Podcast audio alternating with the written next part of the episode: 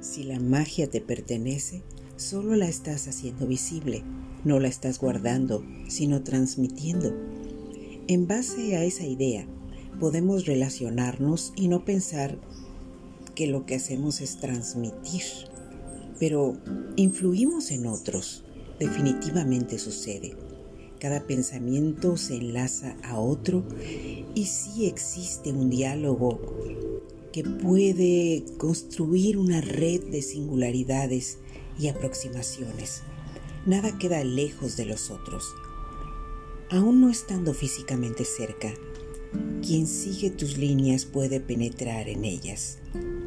Dile magia o simple intuición, pero no olvides que sucede y existe. Por alguna razón, algunos empatizan mejor que otros y hay quienes logran integrar conjuntos de ideas solo con desearlo. Sin embargo, están los que son como el agua y el aceite. No podrás coincidir jamás con su forma de ser o influir en ellos, aún deseándolo.